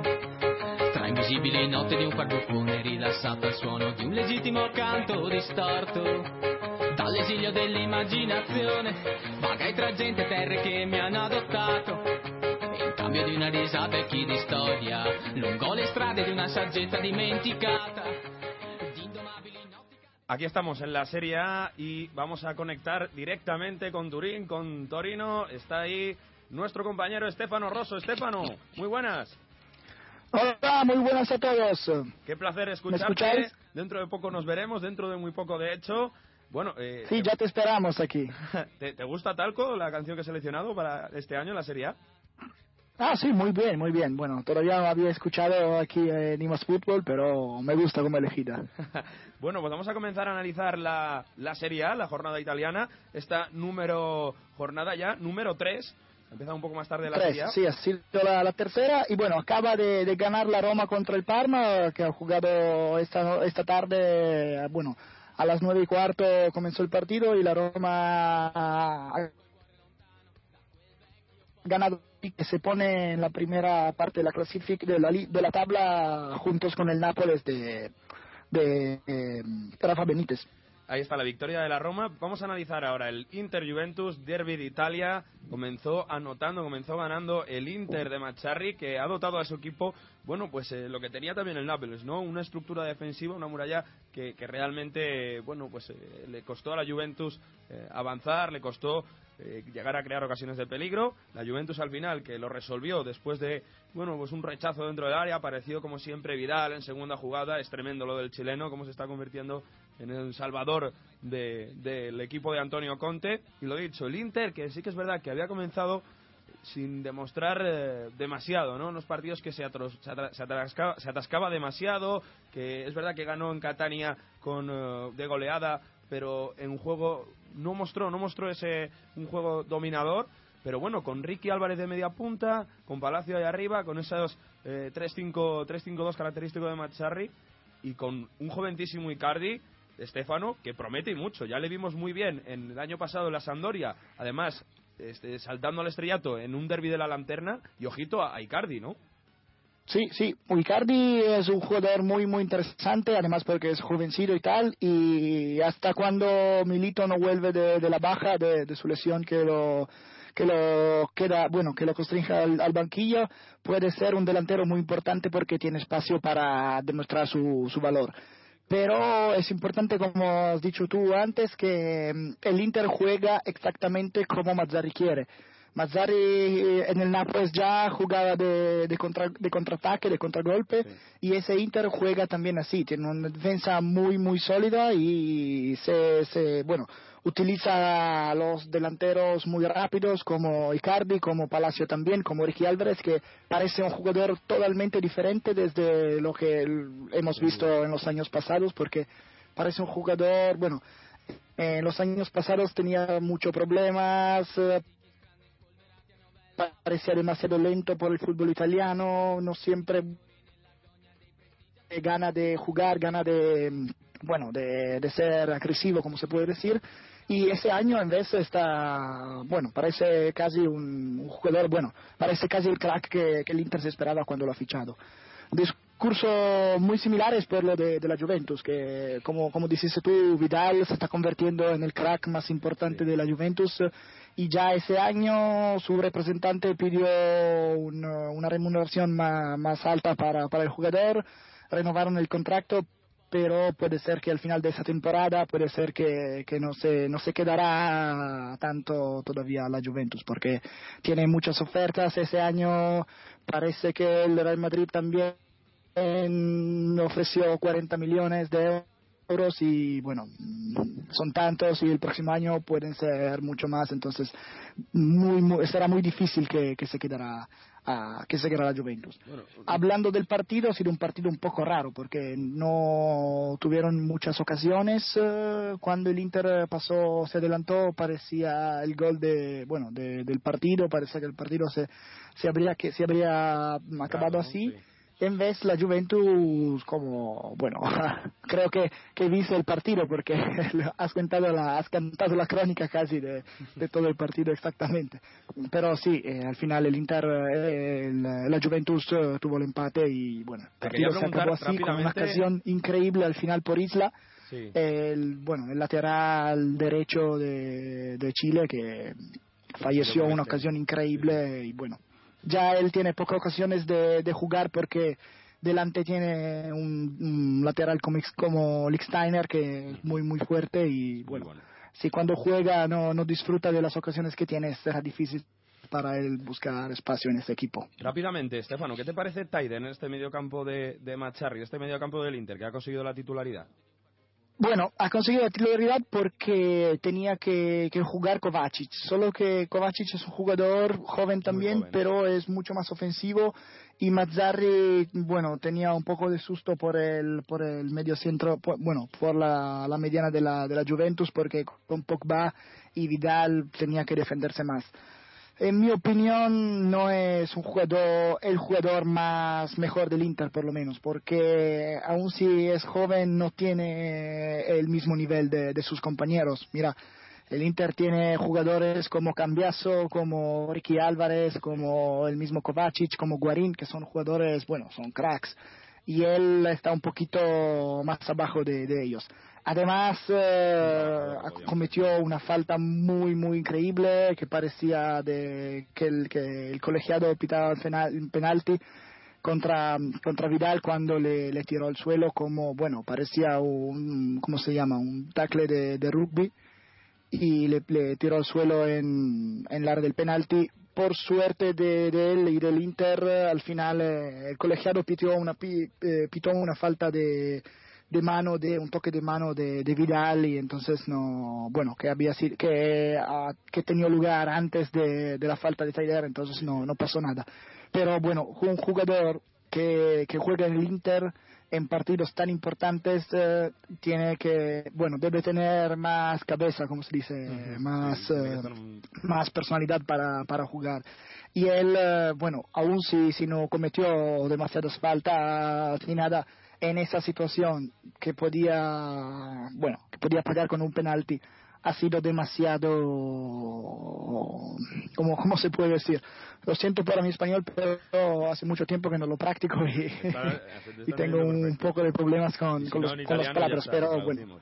No, no, sí, sí, tenía- tiene razón sobre eh, penalti, pero bueno, eh, al final eh, lo que, lo que importa es que eh, se acabó, se, se acabó el partido acabó 1-1, que fue un partido bastante igualado y que la Juventus tiene que todavía dar una marcha más si quiere dominar la liga, por lo menos si lo, quiere hacer como lo hizo el año pasado. Vamos a pasar al partido que se celebró en Turín, en el Olímpico. Ori- Torino 2, Milan 2, iba ganando 2 a 0 el Torino con goles de Ambrosio y de Alessio Chelsea y luego en el 88 Muntari y en el 96 Balotelli tras un penalti realmente eh, podemos decirlo estúpido porque fue claro el penalti pero eh, fue un, un penalti sí. muy claro de Pascuale No, bueno, acabó el penalti sí, falta de Pascual fue de Pascuale fue clarísimo y fue muy tonto Pascuale pues porque hizo una falta demasiado grande para que no podía, bueno, para que el colegiado no la no la viese y tal. El problema ha sido por eh, bueno, todo eh, la acción porque estaba el delantero del Torino la, la rondo al suelo desde un par de minutos porque se había lesionado, tenía una pierna rota y el balón salió de- del césped para, bueno, porque le tiraron fuera y el Milan, en vez de esperar eh, la sustitución del Torino, jugó rápidamente para que el colegiado no interrumpiese, no suspendiese el partido. Así que jugando de esa manera, el Torino tenía ya la sustitución lista y no, pudió, no ha podido hacerla. Y bueno, mm, hizo mucha polémica ese, ese problema porque, bueno, aun si el jugador no tuvo ningún golpe a la cabeza ni nada, entonces el colegiado no tenía que, que apagar el juego, bueno, que parar el juego para, para mirar sus condiciones. Por lo menos cuando el balón salió de, del césped tenía por lo menos que mirar qué pasaba, porque bueno, llevaba ya un 4 o 5 minutos al suelo sin moverse y al final, bueno, Bueno, han pues visto, el- el colegiado del salió encuentro que Massa que- tenía que parar el partido. la pierna y tiene que estar bueno, dos meses de baja para él, entonces, bueno, ha sido un poquito particular como situación. Eh, rápidamente, lesiones también en el Milan, se lesionó Kaká, además Montolivo, bueno, un Milan que, que no acaba de carburar fuera de casa. Sí, un Milan que tiene muchísimos problemas de lesiones porque además de, de Kaká y de Montolivo y de Poli, porque Poli también se, se ha lesionado al final del partido, bueno, mm, demasiado cansancio creo porque ha tenido un problema muscular que se, se va a pasar dentro de un par de semanas, solo que va a faltar el partido de Champions contra el Celtic, tenía ya los problemas de Abate y de Chilio, que tenía el primero una lesión muscular, el segundo una lesión en la rodilla, entonces un Milan que juega jugará sin jugadores. Además, antes del partido contra el Torino, el Sharawi también eh, eh, fue de baja porque tenía un problema muscular también él, así que no ha podido jugar y bueno, Allegri tiene muchos problemas por el Celtic. Hablando de Kaká, ha sido muy particular su, su partido porque bueno, no jugó un buen partido. Mm, Si, si vosotros a España os acordáis de, de Kaká jugando al Madrid, bueno, ha sido aún peor. Entonces eh, es increíble como su actuación, porque jugó, jugó bastante fatal, no, ritmo, no remató, nunca remató a la, la portería, nunca intentó de hacer un pase o algo así. Bueno, de verdad todo el Milan jugó bastante mal, pero él en particular fue uno de los peores eh, en, en el césped. Se salva Balotelli y poco más de este Milan. El Torino, que bueno, aunque sea, no, se le hayan ido los tres puntos, de momento cuatro puntos. Así que, bueno, ahí está. El, toro que seguiremos mucho más de cerca ah, aquí en IMAS Fútbol. Bueno, hoy repasamos rápidamente el resto de resultados antes de irnos a Alemania. Eh, el Nápoles que venció 2 a 0 al Atalanta, con goles de Higuaín y Callejón. Ojito, Callejón que está marcando muchísimo. Otros goles en tres partidos, siendo muy importante un Atalanta que realmente eh, no, no nos acaba de gustar. ¿eh? Se llevó el partido ante el Toro y sin hacer absolutamente nada la, la segunda jornada. Fiorentina 1, Cagliari 1, goles de Borja Valera y de Pinilla. Elas Verona 2, eh, Sassuolo 0, Rafael Martiño y Rómulo. Lazio 3, Kievo 0, Candreva, Camanda y Julic. Livorno 2, Catania 0, ojo 6 puntos para el Livorno. Goles de doblete de Paulinho. Udinese 1, Bolonia 1, gol de Di Natale para los locales, Bolonia, para el Bolonia anotó Diamanti, y el último en el derby de la lanterna, que se lo llevó el Genoa, y de qué manera, 0-3, Antonini, Calayo y Lodi, tres fichajes que han venido muy bien al Genoa. Lo dicho, lo dejamos por aquí en Italia, no tenemos más tiempo, está el líder, el Nápoles con 9 puntos, segundo Inter con 7, tercero Fiore con 7, cuarto Juventus con 7, quinto, bueno, la, Roma que se pone con 9 puntos, con esa victoria. Eh, Estefano, un auténtico placer, tu español es perfecto, nos vemos pronto, hasta pronto. Bueno, bueno, hasta pronto. Eh, buenas, buenas noches a todos sus oyentes. Un abrazo, Estefano. Nos vamos a Alemania.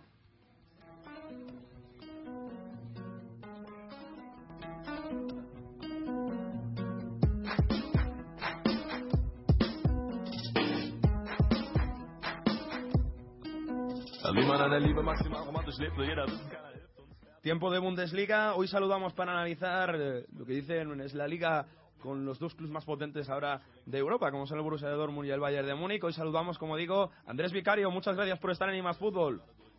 Muy buenas, Mario, ¿qué tal? Bueno, bienvenido también a esta cuarta temporada que no habías estado en el programa anterior y hoy te tenemos para analizar, bueno, los partidos de los grandes de arriba, como es por ejemplo el del Bayern de Múnich, que venció en casa 2-0 al Hannover, el Bayern de Múnich, que bueno, de momento está con ese empatito que se dejó en segunda posición siguiendo la estela del Dortmund y, y bueno, con es- esas eh, digamos que Guardiola está intentando todavía pues eh, habituar a, a, a Lam en el medio del campo, bueno, con Cross ahí intentándolo también habituar, pero claro, aquí los importantes son Ribery, Robben y también Mandzukic, que son los que tiene que conseguir el gol, que bueno, fueron Mandzukic y Ribery los autores del gol en esta ocasión. Sí, efectivamente, bueno, el Bayern sufrió bastante, ¿no? Eh, está siendo un, un Bayern bastante más flojo que el que vimos la temporada pasada. Todavía parece ser que Guardiola no encuentra el estilo de juego o parece ser que el estilo de juego que él quería imponer en el Bayern mm, está comprobando que es complicado hacerlo por el estilo de jugadores que tiene y que el Hanova, sobre todo en la primera parte, le puso varios apuros. Al final, pues, evidentemente, como muchas veces ganan los grandes, gracias a calidad individual de los hombres de arriba del Bayern, pues consiguió ese 2 a 0 que le sigue manteniendo ahí eh, cerquita del, del Dortmund después de ese partido que empató ante el ante el Friburgo a 1, así que muy bien la zona de ataque del Bayern y sobre todo tiene que trabajar mucho Guardiola la zona defensiva porque desde hace ya varios años es lo que más falla en este Bayern y lo que le puede hacer dejarse puntos por el camino. Pues eh, estaremos muy pendientes de este Bayern de Guardiola, que de momento sigue la estela de un Borussia de Dortmund que intratable. Es verdad que tiene Champions, pero bueno, tampoco reservó a, a, grande, a ningún jugador, porque estoy viendo el juego a Aubameyang que marcó dos goles, Lewandowski que anotó también dos goles, en, en el armenio, Marco Reis que también jugó y arrasó contra un Hamburgo que poco tuvo que hacer en, en casa del, del Borussia, en Signal Iduna Park. Sí, el Hamburgo aguantó 50 minutos, ¿no? Los primeros 50 minutos con ese empate a dos. Parecía que, que le podía poner en, en serios apuros al, al Dortmund. Parecía que, que el Dortmund se relajó con ese 2 a 0, ¿no? A partir del minuto más o menos 25 de la primera, el Hamburgo se vino arriba, logró ese 2 a 2 en el 26 y en el 49, pero a partir de ahí me sorprendió el bajón tremendo que dio el Hamburgo el Dortmund volvió a dar ese paso adelante que había dado desde, el desde los primeros minutos de partido y al final logró esa goleada ¿no? de, de seis goles a dos con eh, una zona de ataque absolutamente intratable, ¿no? Con Aubameyang, con Lewandowski, con Mkhitaryan, con Marco Royce. Son jugadores que tienen demasiada calidad y que aunque parece que están desaparecidos, siempre llegan y siempre acaban marcando. Así que goleada del, del Dortmund a priori puede parecer un partido fácil, pero repito, fue fácil a partir del minuto 50. Hasta ahí el Hamburgo había aguantado bien, pero se vino abajo de una manera tremenda. Yo creo que el entrenador de Hamburgo debería analizar ese partido porque fue algo muy curioso. Y bueno, el Dortmund, como bien has dicho Mario, que sigue líder y veremos a ver cuánto consiga aguantar este ritmo porque ha empezado la Bundesliga bastante fuerte. Sí, Pierre, Pierre que lleva cinco goles, ¿eh? Está siendo, bueno, pues quizás el, eh, un fichaje, el ex de Saletien, mejor de los fichajes, aunque ya le digo, en, en también se está saliendo. Y, y yo no sé si ves a, a este Dortmund, Andrés, con mucho más, eh, que se apoya mucho más en las transiciones ofensivas, ¿no? Quizás, hablamos antes de, con Manu del Chelsea, un equipo que le gusta más correr que el año pasado. Es verdad que el Dortmund tiene esa capacidad de metamorfosis, ¿no? Que también está cómodo con el balón, pero yo creo que le gusta más salir en carrera. También tiene jugadores más prolíficos para ello, ¿no? Como es el propio Aubameyang, que, que mejora en esta, en esta faceta, es más veloz que Mario Götze y además Marco Royce eh, también está cómodo en esta, en esta bueno, pues en este, en este aspecto táctico y los dos por banda son letales. Sí, eh, la verdad es que es esa, ¿no? Que el, el Dortmund puede hacer ese juego este año mejor todavía que el año pasado porque ha ganado en velocidad con, eh, como bien de- dices Mario, con Aubameyang. eh, también eh, Marco Royce es bastante veloz.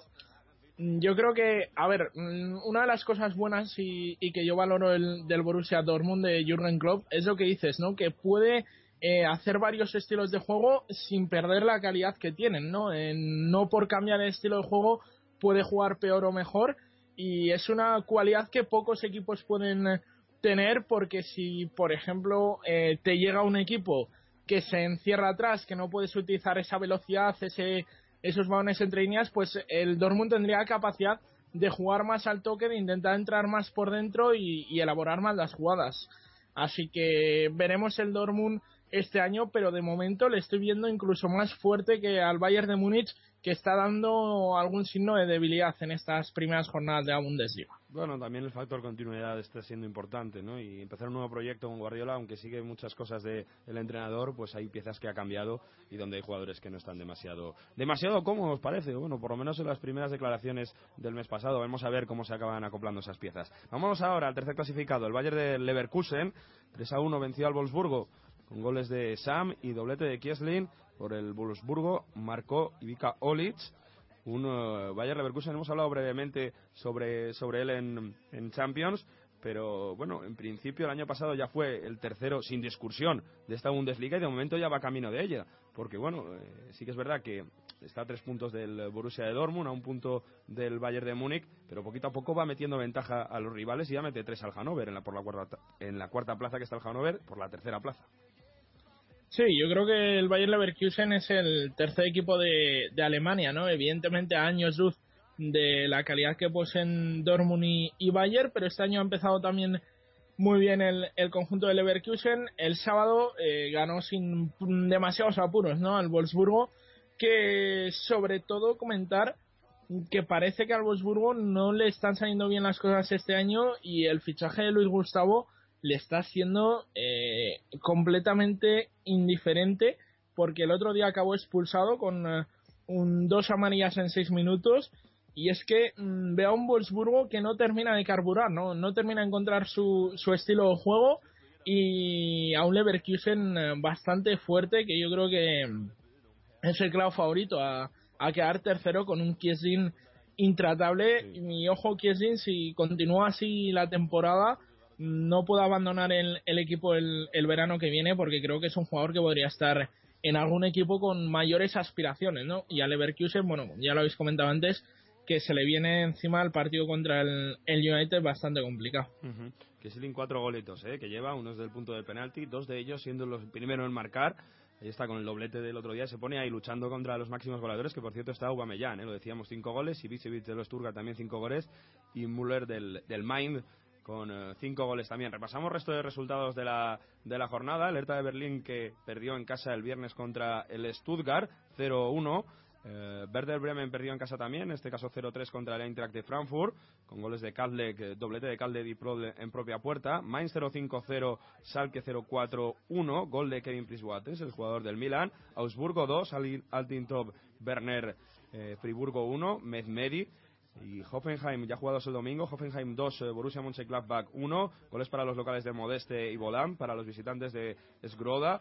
Eh, y por último, el Eintracht Braunwitz, que empató en casa contra el eh, Nuremberg. Goles de El Abadui para los locales y de Hulsek, Hulsek para los visitantes. La clasificación que está, sí, líder Borussia de Dortmund 15 puntos, segundo Bayern de Múnich con 13, tercero Bayern Leverkusen con 12, cuarto Hannover 96 con 9, quinto Mainz 05 con 9, sexto Augsburgo con 9 puntos en descenso está el último el Eintracht Braunwitz con eh, penúltimo el Friburgo con 2 puntitos y en promoción estaría el Nuremberg con 3 puntos lo va a pasar mal el Eintracht Braunwitz este año para mantenerse en la Bundesliga bueno, lo dejamos por aquí, eh, por Alemania. Andrés, un auténtico placer. Te esperamos aquí en otros programas de Más Fútbol. Un abrazo.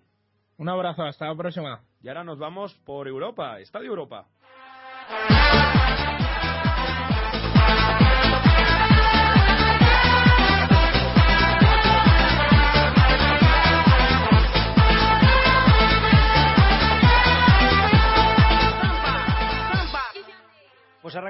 Europa una temporada más y comenzamos como siempre por Alicante. Bur Girondins de Burdeos 0, PSG 2, Toulouse 1, Olympique de Marsella 1, Montpellier 0, Reims 0, Valenciennes 1, San Etienne 3, Mónaco 1, gol de Falcao por cierto, Lorient 0, Lille 0, Niza 3, Olympique de Lyon 0, Rennes 0. Continúa líder el Mónaco de Falcao con 13 puntos, que por cierto volvió a anotar, como ya bien has dicho, lleva 4 goles y 2 desde la pena máxima, 4 victorias y un empate ante el Toulouse, lleva el equipo de Monegasco. Segundo se sitúa el San Etienne, que suma 4 victorias y una derrota, y cerrando puestos de Champions aparece el PSG, que suma su tercer triunfo consecutivo, mejorando su mal inicio de 2 puntos sobre 6. Por último, el OEM se pone cuarto tras su empate en, eh, ante el Toulouse a domicilio. Vamos con la Eredivisie. Ajax 2, PEC Zwolle 1, Cambur 2, Heracles 0, Twente 2, PSV 2, NEC 3, Feyenoord 3, AZ 3, Go Ahead Eagles 0, Herenveen 4, Groningen 2, Utrecht 1, RKC Valvik, uh, perdón, Utrecht 2, RKC Valvik 1. Y sigue líder el sorprendente Pex Wall, a ver si lo digo bien, a pesar de la derrota, pero es que es el tercer empate consecutivo del PSV y eso evita que haya cambio de líder en Holanda. Lo que sí, los que sí ganaron fueron el Herenveen de Van Basten y el Ajax de De Boer, que se ponen terceros y cuartos respectivamente con 11 puntos. Más abajo aparece el AZ, que también volvió a ganar tras dos semanas sin hacerlo y cierra puesto de playoff por Europa League Twente con 9 puntos, Vitesse y Carbur con 8. Liga son Sagres. Benfica 3, Pasos de Ferreira 1, Porto 2, Gil Vicente 0.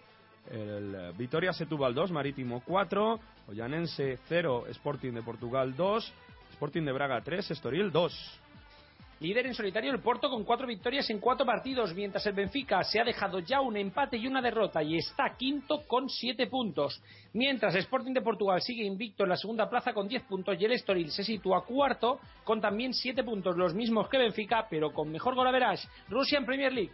Nos vamos a Rusia, resultados destacados, SK 1, Rostov 0, Volga 0, Spartak de Moscú 1, Zenit 2, 3, Gron Terek Grozny 0, Lokomotivos de Moscú 1, Kuban Krasnodar 0, decimos el resultado del Ansi también, que está en mala racha, Tom Toms 2, Ansi 0, Ural 1, Dinamo de Moscú 4.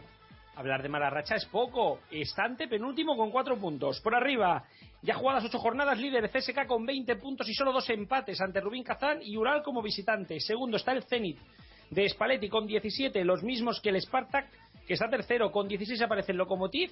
Cuarto, eh, que acompaña a Rostov con 16 puntos en puestos de Europa League. Y nos vamos a América.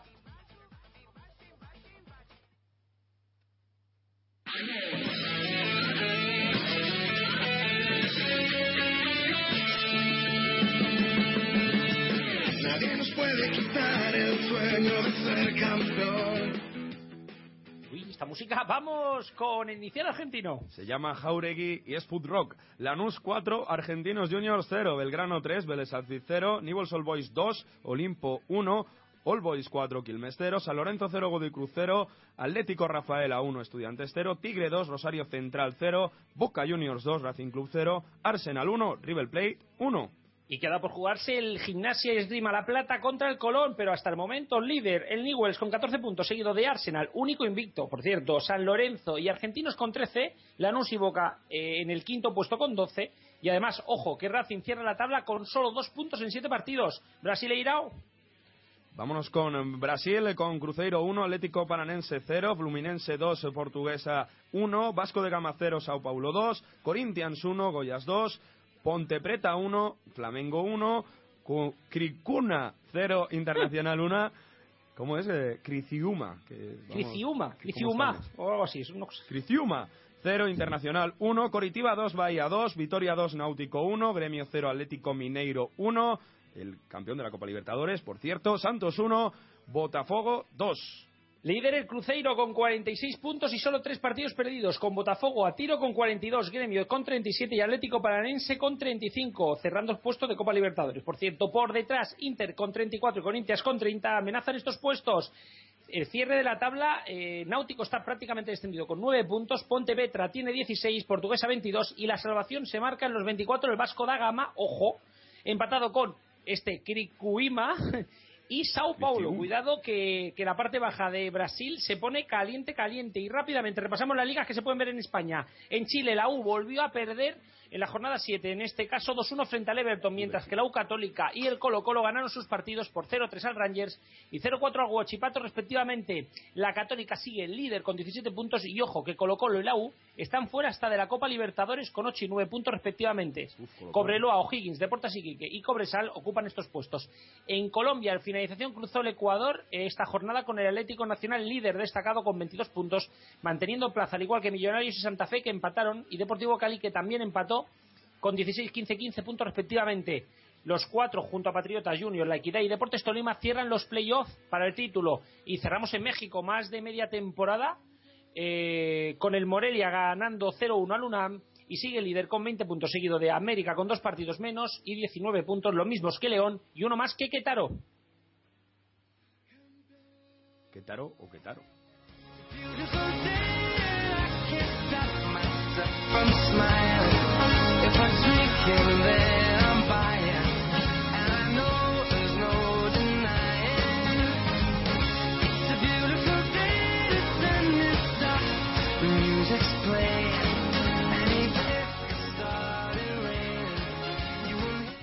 Garrobo, te voy a dar exactamente dos minutos y medio para que me cuentes dónde y cómo se puede ver la Champions durante esta semana. En la tele, claro. Me vale con medio minuto. Eh, la Champions League, como siempre, vuelve como la temporada pasada. La 1 y TV3 darán el mejor partido de todos los martes. Esta semana el Galatasaray Real Madrid. El resto de partidos todo por Canal Plus Liga de Campeones. ¿Dónde se puede ver este canal?